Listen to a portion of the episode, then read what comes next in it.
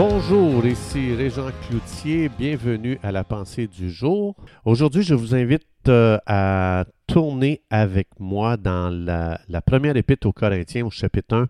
On va lire le verset 27 à 29 qui dit ceci. Considérez, frères, que parmi vous qui avez été appelés, il n'y a ni beaucoup de sages selon la chair, ni beaucoup de puissants, ni beaucoup de nobles. Mais Dieu a choisi les choses folles du monde pour confondre les sages. Dieu a choisi les choses faibles du monde pour confondre les fortes. Et Dieu a choisi les choses viles du monde et celles qu'on méprise, celles qui ne sont point, pour réduire à néant celles qui sont, afin que nulle chair ne se glorifie devant Dieu. Donc, la vision que j'ai de Dieu aujourd'hui va me dicter comment je vais vivre ma vie. Non seulement ça, comment est-ce que je me perçois moi-même dans ma relation avec Dieu va aussi influencer ce que moi je vais accomplir dans ce monde aujourd'hui. On vit dans un monde qui est tellement orienté vers le succès, c'est inimaginable la force euh, dans laquelle les gens sont propulsés à courir après le succès. Donc, ça devient important de savoir ce que Dieu pense de l'échec. Si Dieu aimait que le succès, bien, il ne nous aurait jamais choisi pour collaborer avec lui dans son plan, parce qu'on voit ici dans le texte qu'on a lu tantôt que Dieu a choisi, si on peut dire, ce qui a été brisé, ce qui a échoué, ce qui a, ce qui a les choses qu'on méprise dans ce monde pour collaborer avec lui dans son plan. Donc, si c'était nous, les humains, qu'on choisissait notre team parce que tu veux partir d'une compagnie, tu veux, te faire connaître, évidemment, nous, les humains, on doit se mettre à la recherche des élites de ce monde pour euh, soit nous représenter ou représenter notre compagnie. Mais Dieu, il dit qu'il a choisi ceux qui ont échoué. Pourquoi?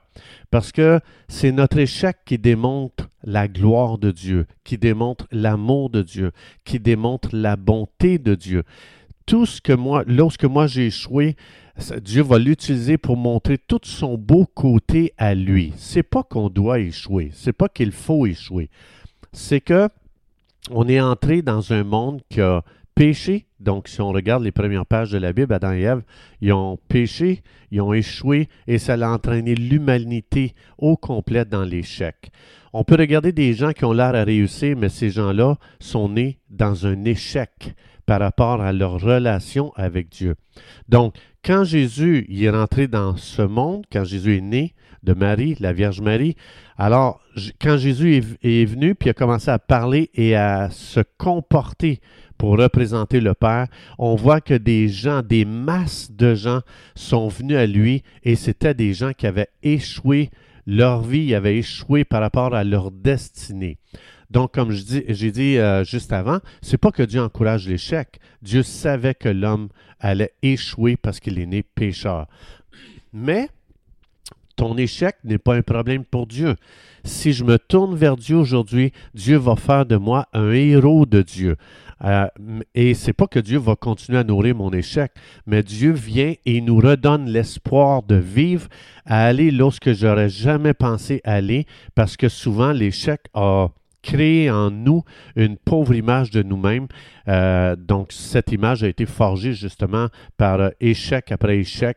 Euh, mais Dieu, vient et il nous redonne une identité de vainqueur quand on se tourne vers lui. Donc c'est pour ça que le désespoir ne peut pas exister avec Dieu. Il y a un nouveau monde qui s'ouvre à moi, qui ne repose pas sur mes habilités, mais le génie de Dieu à travers moi. Donc, Dieu ne cherche pas des gens qui, qui épatent la galerie, qui épatent ce monde par leur talent, leur, leur habilité, leur intelligence. Dieu va épater ce monde euh, avec ceux qui vont se tourner vers Dieu pour dire, Seigneur, j'ai échoué, j'ai raté ma vie. Que peux-tu faire à travers moi? Et tu vas voir que Dieu va t'amener dans des endroits où tu n'aurais jamais pensé ni imaginé. Donc, Dieu est intéressé à faire de toi qui as échoué un trophée de Dieu. Parce que maintenant, tu ne parleras plus de comment toi tu es bon, tu vas parler de la bonté de Dieu. Tu ne parleras pas de comment tu es intelligent, tu vas parler du génie de Dieu envers toi. Alors, le cœur de Dieu, c'est de te donner son succès pour que tu puisses aujourd'hui réussir ta vie. Parce qu'on voit dans Psaume 1, ça dit que si je médite la parole de Dieu jour et nuit, que j'agis sur les paroles de Dieu, je vais réussir dans tout ce que je vais entreprendre.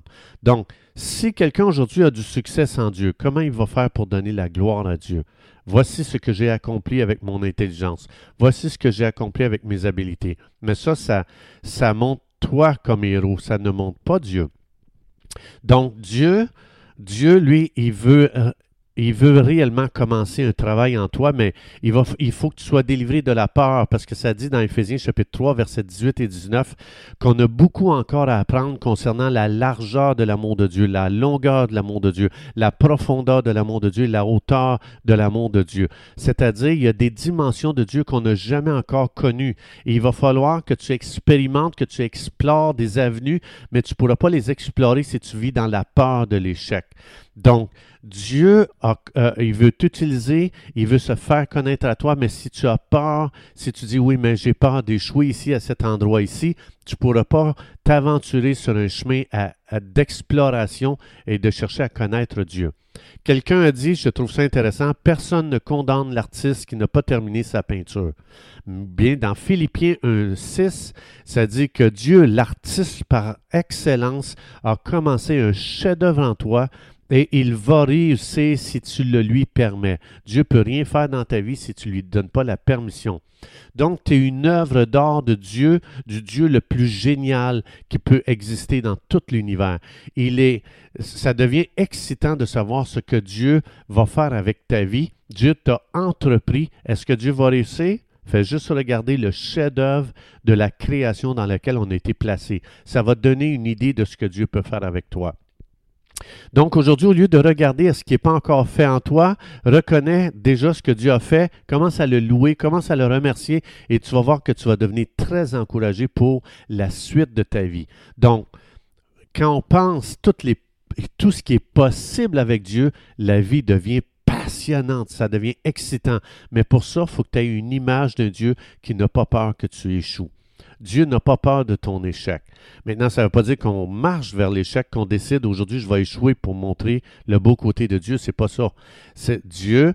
Il veut se faire connaître à toi, il veut, euh, il veut passer à travers toi pour que le monde voit que Dieu prend ce qui est brisé dans ce monde et qui en fait un chef-d'œuvre. Mais pour ça, il ne faut pas avoir peur d'explorer avec Dieu, il y a tellement de choses qu'on n'ose pas relever, dire oui, mais tout à coup que je manque mon coup. Et ça, ce que ça fait, c'est que ça nous met dans une boîte euh, et puis on n'arrive plus à sortir de, formules chrétiennes et de, programmes et puis euh, ça nous empêche de, connaître justement la vie abondante. Alors, euh, quand je connais la nature de Dieu aimante, je peux faire des déclarations à haute voix comme celle-ci. Père, merci d'être un Père aimant. Merci de prendre plaisir en moi aujourd'hui. Merci de ne pas me, de ne pas me rejeter quand j'échoue dans ce monde. Je déclare que j'ai un futur glorieux avec un Dieu qui n'a pas de problème avec l'échec. Je déclare que je suis sécure à explorer des nouveaux avenues pour connaître l'amour de Dieu.